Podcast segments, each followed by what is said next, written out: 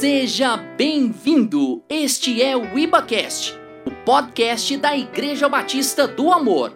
Ouça agora uma palavra de Deus para a sua vida. O tema dessa mensagem é crise sem precedente, oportunidade sem precedente. Nós queremos realmente ministrar da parte de Deus um texto que falou conosco durante essa semana. E eu queria que você abrisse comigo, é lá em Efésios, carta de Paulo aos Efésios, capítulo 5, lá no verso de número 15. E eu vou me permitir aqui usar a versão, a NVI, é, que é a nova versão internacional, talvez a mais comum seja a que eu uso também, que é a Almeida Revista e atualizada, mas o sentido é o mesmo. Só que na NVI já traz a tradução é, da palavra remir o tempo para a tradução do original, que é aproveitar a oportunidade. Eu quero citar esse texto com vocês aqui, que diz assim, é, Efésios capítulo 5, do 15 até o 17. Tenham cuidado com a maneira como vocês vivem. Que não seja como insensatos, mas como sábios, aproveitando ao máximo cada oportunidade, porque os dias são maus. Portanto, não sejam insensatos, mas procurem compreender qual é a vontade do Senhor. Amém? Que Deus possa abençoar essa mensagem, essa palavra e que saia diretamente do coração do Pai ao seu coração nesse dia, nessa hora, em nome de Jesus.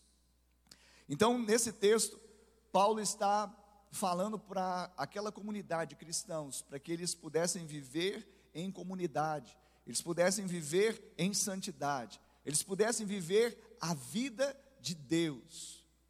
Mas nós sabemos também que viver a vida nesta terra, nós estamos sujeitos a muitas situações. Nós estamos sujeitos a viver, a, a, a enfrentarmos intempéries, a escassez, lutas, perseguições, tribulações, e por isso a mensagem diz: crise sem precedente, oportunidade sem precedente. Paulo está dizendo, em outras palavras, veja como você está andando, veja como você está vivendo, como que você tem vivido nesse tempo. Como você tem enfrentado as lutas, as dificuldades, as tribulações, as aflições desse mundo, desse século, nesse tempo. E aí, essa reflexão veio ao meu coração exatamente porque porque normalmente é mais fácil vivermos com prudência e sabedoria em tempos de paz. Normalmente é mais simples é a, o vento sopra a favor vivermos em tempo do dia bom. Mas e quando nos pega no dia ruim? Quando nos pega no dia da adversidade? E eu creio que é oportuno a gente falar sobre isso, sobre isso nesse, nesse momento. E eu creio que o Espírito Santo vem trazendo, não só nesse dia, mas em outros dias que você vai estar ouvindo essa mensagem, ouviu na quinta-feira passada, no domingo passado, na quinta retrasada. É a palavra que Deus está gerando no nosso coração, por meio da boca dos seus servos. E Paulo está dizendo, então, porque os dias são maus. Então, existe um dia chamado dia mau. O próprio Paulo, ele também vai se referir a um dia mau no capítulo seguinte, nós estamos em Efésios 5, em Efésios 6, no verso 13, Paulo vai falar da armadura de Deus, está contexto da armadura de Deus, e ele vai falar que todos né, deveriam, portanto, tomar toda a armadura de Deus, para que possais o que? Resistir no dia mal, permanecer inabalável. Então, Paulo está também se referindo a um dia mal, a um dia de dificuldade. E ele começa a falar exatamente no contexto de Efésios 6, de tomar portanto, a armadura de Deus. E a primeira peça da armadura é o capacete da salvação. Eu quero já te encorajar. Se você não tem convicção, certeza da sua salvação, hoje é o dia. Hoje não é o dia mau, mas é o dia feliz para você. É o happy day. É o dia da sua conversão. É o dia da sua decisão. É o dia de mudar a história. Talvez diante de um dia mau, um dia de adversidade, Deus vai trazer o que? A graça, o amor, o favor e a sua salvação. O capacete da salvação fala exatamente revestirmos a nossa mente na nossa identidade e natureza, e aí nós podemos então vencer no dia mau. Mas Paulo então, ele se refere, mas também Davi cantou no Salmo 27, ele salmodiou no Salmo 27, no verso 5, dizendo: Pois no dia da adversidade, ele me ocultará no seu pavilhão, no recôndito do, teu, do, seu, do seu tabernáculo me acolherá. No dia da adversidade. Paulo citou o dia mau, Davi citou o dia da adversidade, e Jesus também disse: Não vos inquieteis com o dia de amanhã, pois o amanhã trará os seus cuidados, basta ao dia o seu próprio mal. Então nós estamos vendo aqui que existe um dia que é um dia de aflição, um dia de penumbra, um dia de tribulação, um dia de adversidade. Tanto Paulo como Davi, como o próprio Cristo Jesus, ele falou: olha, vai haver esse momento, vai haver esse dia. E é exatamente isso que nós queremos trabalhar nesse momento que nós estamos vivendo, talvez seja um tempo de dificuldade, um tempo de adversidade, nós estejamos talvez vivendo um dia mal, mas não é exatamente isso que vai definir o que nós vamos conquistar, para onde nós iremos e o que nós estaremos falando, pensando e empreendendo nesse tempo. Porque nós não vamos nos render a essa situação. Eu gosto muito do comentário do Dr. Russell Shedd, na sua Bíblia de Estudo, que ele diz a respeito do dia mal. Ele diz o seguinte: dia mal refere-se ao dia em que maior tentação de negar o Senhor nos afligirá. Dia mal refere-se ao dia em que maior tentação de negar o Senhor nos afligirá. Às vezes a gente acha que negar Jesus, negar o Senhor, é falar que você não quer mais nada com Ele, é falar que você não mais, é, de uma forma assim, audível, falar que você não acredita mais, que você já desistiu. Não. Muitas vezes nós negamos a nossa fé, ou negamos o Senhor quando nós negamos a nossa fé, quando nós temos o que? Desesperança, desconfiança quando nós andamos ansiosos, inquietos e não confiamos no Senhor, nós estamos, de certa forma, negando a nossa fé. E por isso, Paulo vai dizer também que tudo que nós fazemos sem fé é pecado.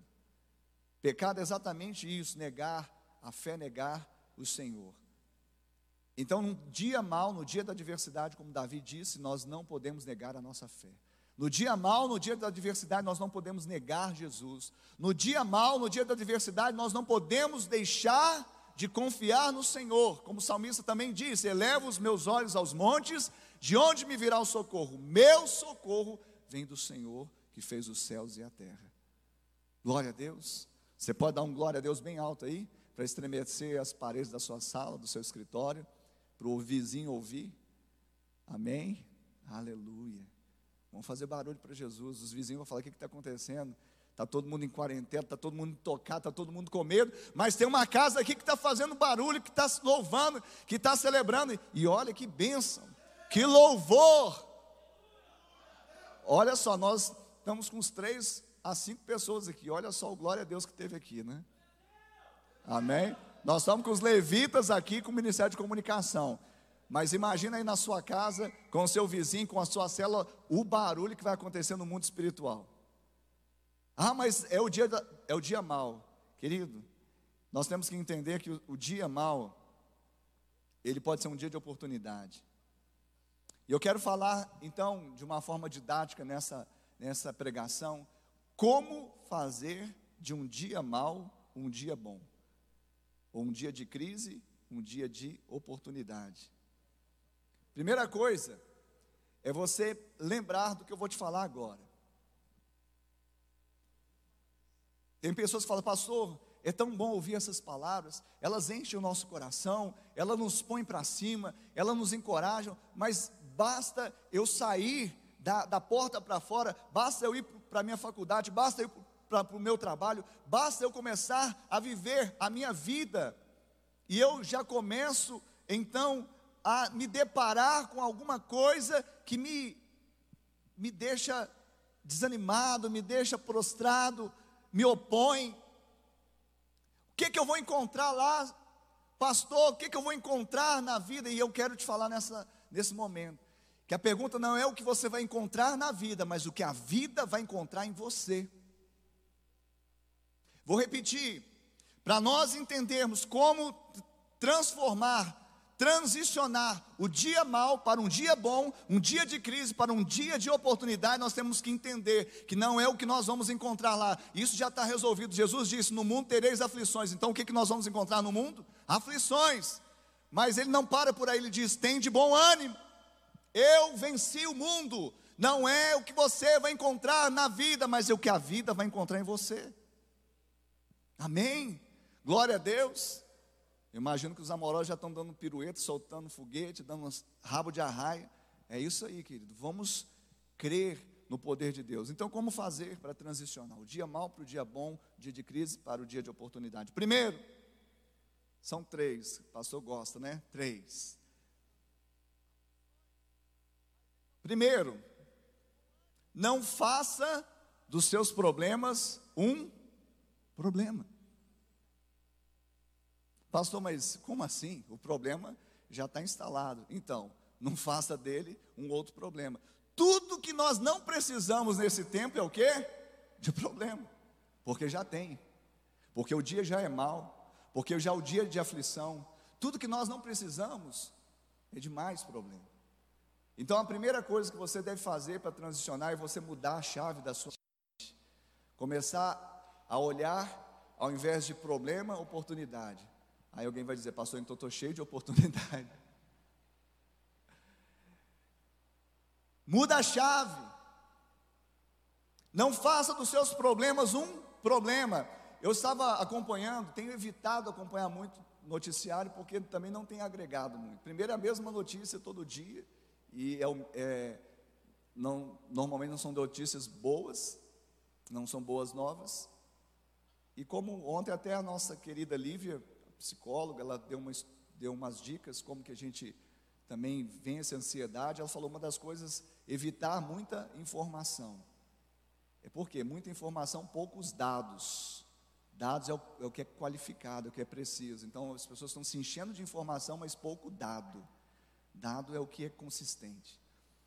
Basta um dia, no, no dia você se inteirar das coisas, mas veja bem, eu estava ouvindo então um telejornal, estava assistindo, e passou uma notícia que uma das cidades chinesas, que houve também um, um, é, um volume grande da, da, da epidemia do coronavírus, eles tiveram um acréscimo de não sei quantos por cento no divórcio, na separação. O que quer dizer isso? O problema se instalou e os casais, os cônjuges, não conseguiram que administrar o problema. O marido ficou em casa, não conseguiu convívio com a esposa, esposa com o marido. E agora a estatística está dizendo que nessa cidade, eu creio que também possa ser o retrato de outras cidades lá, está aumentando vertiginosamente o que? O número de separação e divórcios. Estão fazendo do problema um outro problema. Tudo que a gente não precisa é isso. É interessante que é, eu fiquei por 18 anos trabalhando na Polícia Militar de Minas Gerais, a gloriosa e bicentenária Corporação de Tiradentes. E eu me lembro que é, quando eu ia trabalhar no final de semana, havia uma estatística, eu, eu falava perversa, porque eu amava o final de semana quando eu não estava escalado, porque eu podia ficar com a minha família. A melhor coisa que tem é ficar na sua casa, com a sua família. Melhor coisa que tem é você estar com seus filhos. A melhor coisa que tem é você estar com a sua esposa, com seu marido. A melhor coisa que tem é você fazer aquele almoço de domingo. A melhor coisa que tem é o, é o, é o Éden, o jardim de Deus, é um lugar de delícias. Mas, de uma forma assim, eu ficava perplexo de ver que exatamente no final de semana aumentavam o número de ocorrências de vias de fato, de lesão corporal, agressão. E por quê? Muitas vezes a gente ia fazer um detalhamento da ocorrência porque eram brigas domésticas, brigas familiares. E aí, claro que estava regado por causa de bebida, muitas vezes, ou droga, ou outra coisa, mas as pessoas não conseguiam conviver nesse ambiente. Então é interessante, quando eu falo aqui, não faça os seus problemas um problema, exatamente isso. Não deixe que uma situação ela gere, gere outra situação. Esteja pronto para enfrentá-la e ver a oportunidade de Deus. Segundo, aproveite as oportunidades. Aproveite as oportunidades. Algumas pessoas ficam tão cegas no momento, sim, elas tão desnorteadas no momento assim, e que, que elas não conseguem ver nenhuma porta, nenhuma janela, elas não conseguem ver nenhuma, nenhum cântico, nenhuma possibilidade ou oportunidade.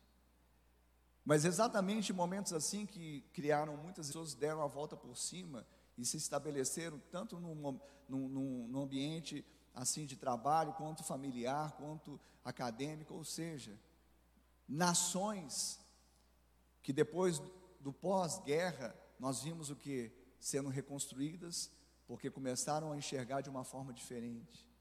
Eles aproveitaram as oportunidades. Paulo, ele traz na Almeida Revista Atualizada, remir o tempo. Remir o tempo é, a, a, é o mesmo, a mesma palavra que está lá em Colossenses 4, 5, que é o que? Aproveitar o tempo. Remir é você obter o tempo, é tomar o tempo. Ou seja, de certa forma, entendo o que eu vou dizer, é ter poder sobre o tempo.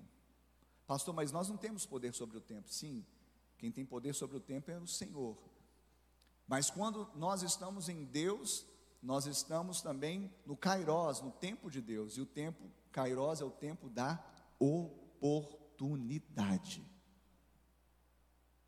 Pastor, mas como assim?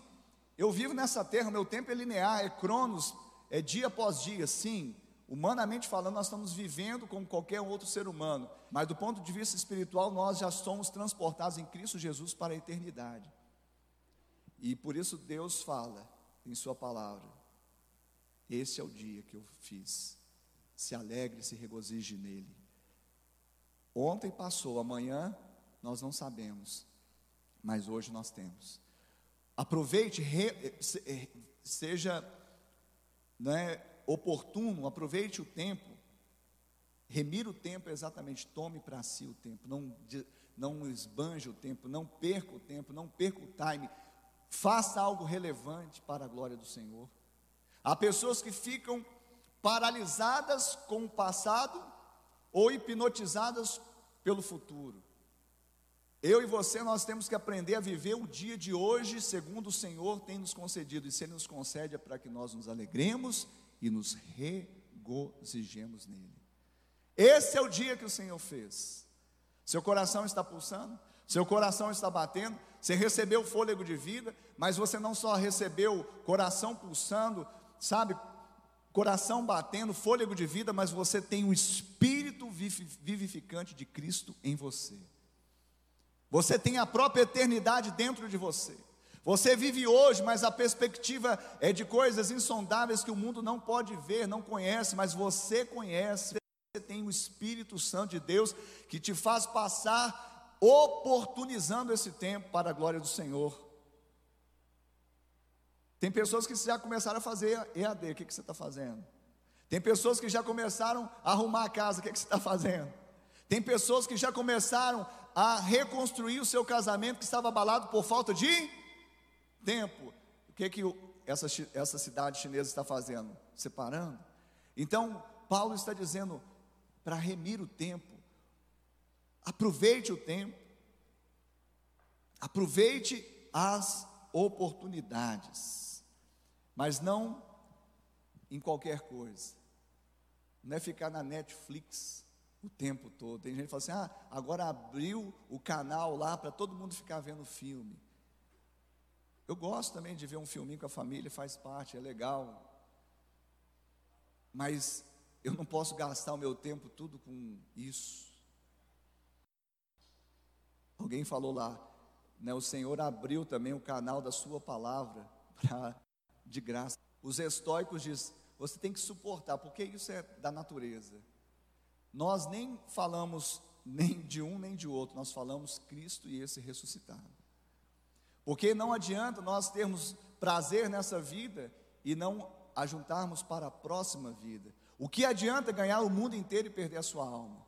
O nosso prazer, como diz o salmista, está na lei do Senhor e nós meditarmos de dia e de noite. O nosso prazer não está nas coisas dessa vida que elas são passageiras. O nosso prazer, o ideal da nossa vida não é fazer algo que só vai dar um gozo durante alguns segundos, um prazer durante alguns dias, ou um, um, um benefício durante alguns meses ou anos. O nosso prazer está no nosso Deus, o nosso Senhor Jesus Cristo, que aponta para a eternidade. Se por um lado nós também somos contrários a aguente a vida, por outro nós também somos contrários a prazer a qualquer preço, mesmo que o preço seja o infortúnio do outro. É o que muitas vezes as pessoas fazem, buscando prazer, você merece feliz, passo em cima do outro. Aproveite as oportunidades é fazer algo relevante. Aproveite as oportunidades é ter o prazer na lei do Senhor. É interessante, estava lendo né, o professor John Maxwell essa semana, e ele falando sobre como que as pessoas reagem diante dos seus problemas. Ele vai falar que algumas pessoas, um grupo de pessoas, elas simplesmente decidem rejeitar, não reconhecem o problema, refutam o problema. Então, é como se diz: o que os olhos não veem, o coração não sente. Então, eu, eu finjo que o problema não existe, mas não adianta fingir que o problema não existe, ele está ali. Mas um grupo de pessoas fazem isso, simplesmente rejeitam o problema. Outros, outro grupo de pessoa de pessoas, eles aceitam o problema, mas apenas suportam, aguentam o problema. E tem um terceiro tipo de pessoa que ele fala, quando lidam com problemas, eles aceitam o problema, mas procuram melhorar as coisas, melhorar o seu ambiente, melhorar a sua sua zona ali que ele gravita, que ele está, ele então produz o que? A mudança, transforma, ele cresce, ele melhora. É exatamente isso. É exatamente isso que nós devemos pensar nesse tempo. É exatamente isso que nós devemos pensar, porque é interessante que Paulo ele vai falar sobre um ciclo de bênção. Eu o chamei de ciclo de bênção. É quando nós olhamos ali, ele vai falar: olha, a tribulação produz perseverança, a perseverança produz experiência. E a experiência produz esperança. Você está passando por dia mal, você está passando por adversidade, você está passando por tribulação, você está passando por aflição, então persevere. Na sua perseverança você vai ter experiência. E na sua experiência com Deus você vai ter esperança. É o ciclo da benção. Pastor, então tá bom, passando isso nós estamos imunes? Não. As pessoas estão fazendo de tudo para acabar com o coronavírus. Mas o nosso problema não é o coronavírus, é o vírus da incredulidade. É o Covid da descrença.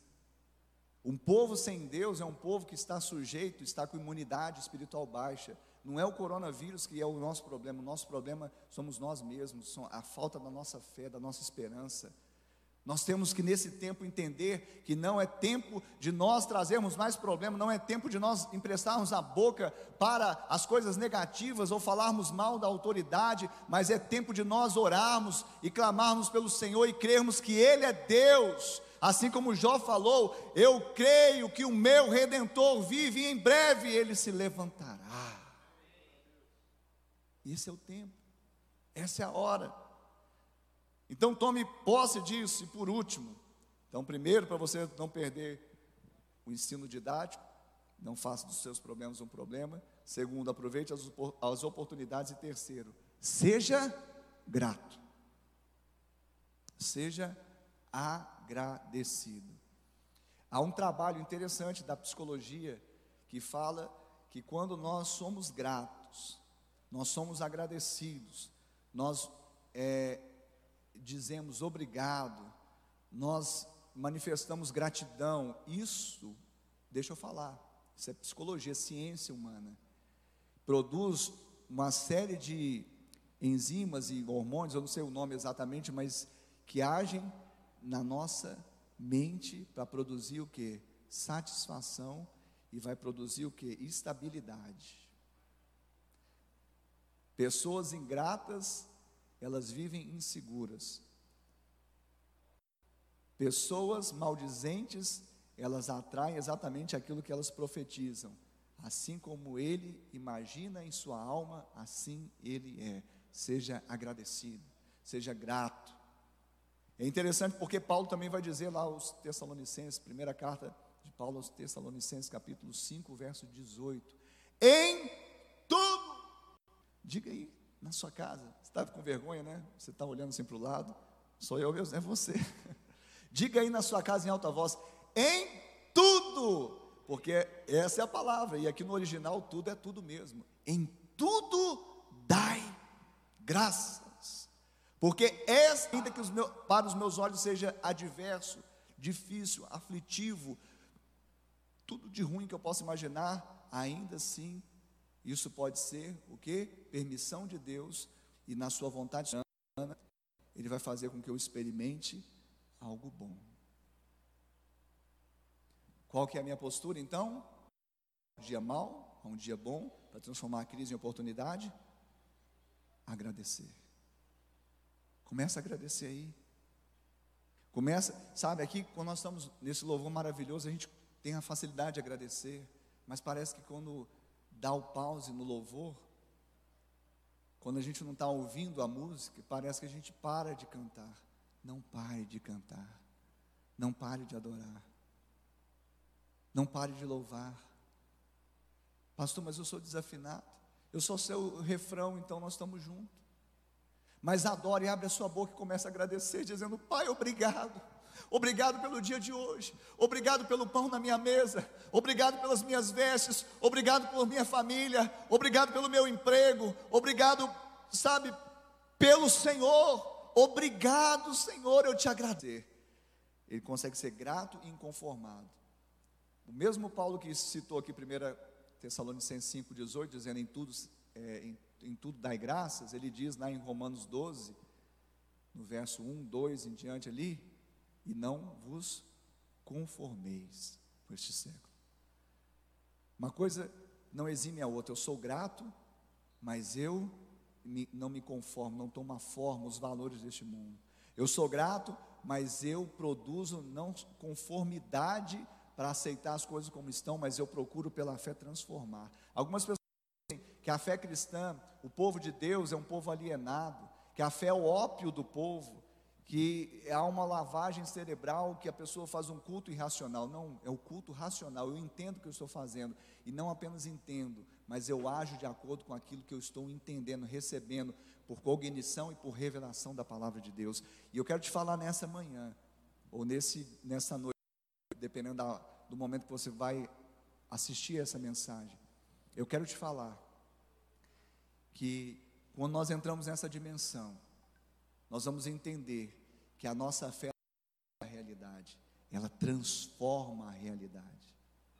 Nós não somos do grupo que simplesmente fingem que o problema não existe, nós não somos do grupo que tem, aceitam o problema, mas simplesmente suportam o problema, nós somos daqueles que transformam a nossa volta por meio da fé e da palavra de Deus. Então a terceira condição para que você transforme o dia bom, o dia mal no dia bom, a crise em oportunidade é seja grato. Procure compreender. Paulo vai falar em Efésios, voltando ao texto base, Efésios 5, no verso 17, ele fala: Procurai compreender qual a vontade do Senhor? Qual que é a vontade de Deus para você nesse tempo? Será que Ele te, Ele permitiu a nossa geração passar por esse tempo para nós aprendermos algo? Será que Ele permitiu que nós passássemos por algumas situações para nós avançarmos? Será que Deus permitiu que você ficasse mais tempo em casa exatamente não para criar problema, não para, sabe, ver crise, mas para você poder agradecer pela sua família, pela sua casa, abençoar os seus, fazer um trono de louvor e adoração na primeira igreja, que é a sua família? É interessante que Paulo então ele fala: procurar a vontade do Senhor, remindo o tempo, porque os dias são maus, aproveitando as oportunidades, porque os dias são maus, porque assim eu vou procurar compreender qual a vontade do Senhor nesse momento. Agora eu quero te falar, talvez o que o que aparenta é algo difícil, mas quando nós somos imersos na vontade de Deus, nós cremos que a vontade de Deus, ela é boa, perfeita e agradável.